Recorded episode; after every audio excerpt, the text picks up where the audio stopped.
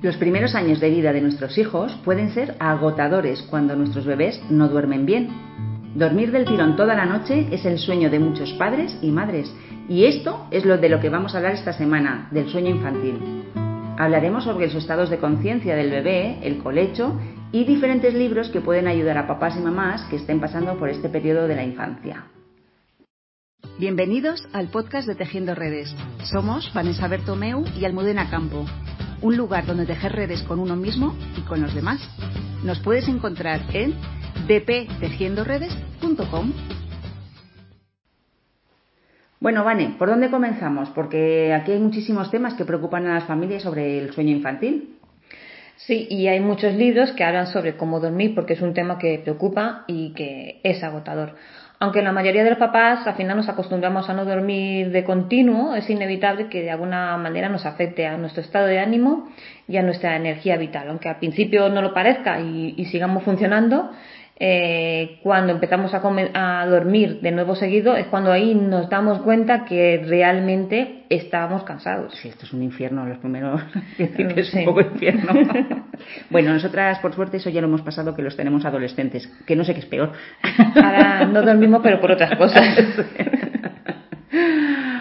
Bueno, mm, hay un estudio publicado por la revista científica Sleep donde se llega a la conclusión que las interrupciones de sueño afectan más al estado de ánimo que dormir menos horas. Y eso es lo que ocurre frecuentemente, sobre todo en la segunda mitad del primer año de vida. Es más la necesidad de los padres de que duerma del tirón que la del bebé, porque no podemos obviar que es agotador y que estar día tras día sin dormir, sin interrupciones, puede llevarnos a un estado de ánimo bajo, irritabilidad y no estar al 100% en nuestro día a día. El famoso método del doctor Estivil, eh, Duérmete niño, que se hizo súper popular hace 20 años y que a nosotras no nos gusta nada, es producto de una necesidad sociocultural que, por supuesto, eh, no acompaña a la biología del niño, pero es esa necesidad del padre de, por favor, por favor, que tengo que dormir mm, eh, las 6, 7, 8 horas que duerma, pero seguidas. para poder trabajar, por ejemplo.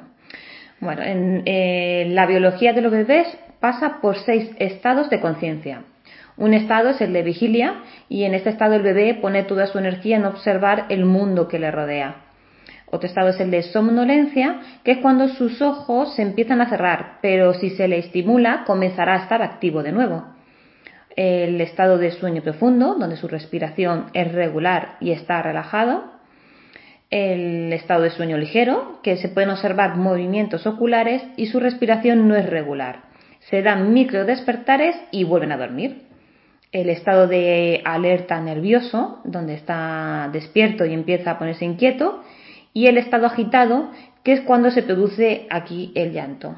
En el método Duérmete niño no se respetan estos estados de conciencia del bebé, sino que intenta que sea el bebé quien se adapte al adulto.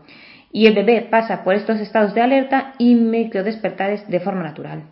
Claro, y entonces desde este estado de alerta o de agitación, pues es cuando los niveles de estrés del bebé son muy altos, consume mucha energía y por tanto nos necesitan a nosotros para calmarse y regularse es que si no atendemos a nuestro bebé, los mecanismos de defensa actúan y dejan de, llorar para no seguir perdiendo esa energía. Pero lo peor de todo es que se desconectan de sus necesidades, no aprenden a regularse y puede provocar trastornos de apego. Bueno, en realidad existen distintos métodos para el sueño y más que seguir un método como tal, hay que ver cuál es la necesidad de nuestro bebé. Y para ello es importante conocer a nuestro hijo y ponernos en su lugar según vayamos conociéndole. Cuando nace es como casi un desconocido y hay que ir adaptándonos a él y viendo sus necesidades y no tanto las nuestras. Y ahí está lo difícil, ¿verdad? Sincronizar sus necesidades y las nuestras. Es que es fundamental que los observemos, observar cómo son sus despertares, cuáles son las señales de que comienza a tener sueño, siempre respetando su ritmo y no intentando que se adapte al nuestro. Además, no hay que dejar que esté muy cansado para acostarle porque si no le costará conciliar más el sueño. Hay que ir acostándolo cuando ya vayamos viendo nosotros señales de que está cansado. Y aquí es donde aparece el tema del colecho, que tanta controversia ha tenido, y porque hay los que están a favor y muy, muy a favor, y los que están en contra y muy, muy en contra. Pero realmente el colecho es cuando eh, desde el primer día al bebé, a nuestro bebé, le acunamos en brazos para dormirle y ahí se está haciendo colecho. Y poco a poco nosotros, los padres, vamos acompañándoles en su proceso de ir aprendiendo a dormir solos. El colecho siempre que se haga de forma segura favorece un apego seguro y además los despertares inevitablemente son más cortos porque se sincroniza el bebé con la figura de apego y puede pasar de un estado a otro de sueño mucho más fácilmente. Bueno, y que tarde o temprano no os preocupéis que todos acaban durmiendo del tirón. Y es el adulto quien tiene la necesidad, más que el bebé, como hemos dicho antes, eh, de que el niño duerma del tirón. Así que ante todo es importante que estar tranquilo, que estemos tranquilos para poder transmitírselo así al bebé, porque si nosotros estamos inquietos, eso es lo que le vamos a transmitir al bebé, es, mm, el nerviosismo, y él lo va a percibir y nos, nos percibe en ese estado y es lo que va también a demostrar él. Según pasan los días, las noches mejorarán, aunque hay crisis de lactancia, cólicos o brotes de crecimiento, pero todo pasa. Eh, más adelante aparecerán, pueden aparecer terrores nocturnos, pueden aparecer otro tipo de problemas de sueño, pero esto pasará. Mientras tanto, para poder sobrevivir en esta etapa es importante autocuidarse y descansar lo máximo posible. Intentar no vivirlo con estrés porque se lo transmites a tu bebé, como ya he dicho, y las noches también son parte de la maternidad y paternidad. De todos modos, sí que hay métodos que pueden ayudarnos a mejorar el sueño del bebé, es encontrar el adecuado. A mí me gusta mucho Elizabeth Panley y su libro El sueño del bebé, que recomienda que el bebé no se duerma con la succión. Así como el contacto con la madre es relajante, la succión también lo es. Y el bebé relaciona el succionar el pecho, el biberón o el chupete con quedarse dormido. Por tanto, cuando se despierta por la noche necesita succionar de nuevo para poder volver a quedarse dormido. De forma que realizan una asociación entre sueño pezón, sueño tetina del biberón o del chupete, ¿no? Sí, de hecho muchos bebés cuando se les cae el chupete se, el chupete se despiertan y empiezan a llorar porque, porque ya no pueden succionar y es un motivo de, despertar. Eh, Así que bueno. Bueno, Elizabeth eh, propone que poco a poco se desacostumbre y para ello justo antes de que se duerma retirarle el pezón suavemente. Es natural que cuando el bebé esté tomando el pecho o el biberón le entre el sueño y es por eso que hay que dejarle mamar hasta que tenga sueño, pero no hasta dormirse, de forma que se tranquilice pero se duerma sin nada en la boca. Pues sí, esto además nos va a facilitar la vida a nosotros porque en esos micro despertares que de los que has hablado antes eh, no entran, eh, si se despiertan pero tenían el, chupete o la, tetina o, el pecho en la boca, es muy probable que se agiten porque no lo encuentran. Si no lo tenían y simplemente se mm, hacen ese micro despertar y se vuelven a dormir. Bueno, de todas maneras, ¿podemos ayudar a conciliar el sueño a nuestros bebés? Eh, pues sí, ayudándoles a diferenciar, por ejemplo, entre el día y la noche. Por el día tenemos que dejar que escuchen los ruidos naturales de la casa y que se duerman con la claridad del día. Y por la noche, cuando se despierte, siempre tenemos que intentar utilizar una luz tenue. Además de emplear, por supuesto, una rutina de sueño, porque el aprendizaje de un bebé se basa en la repetición.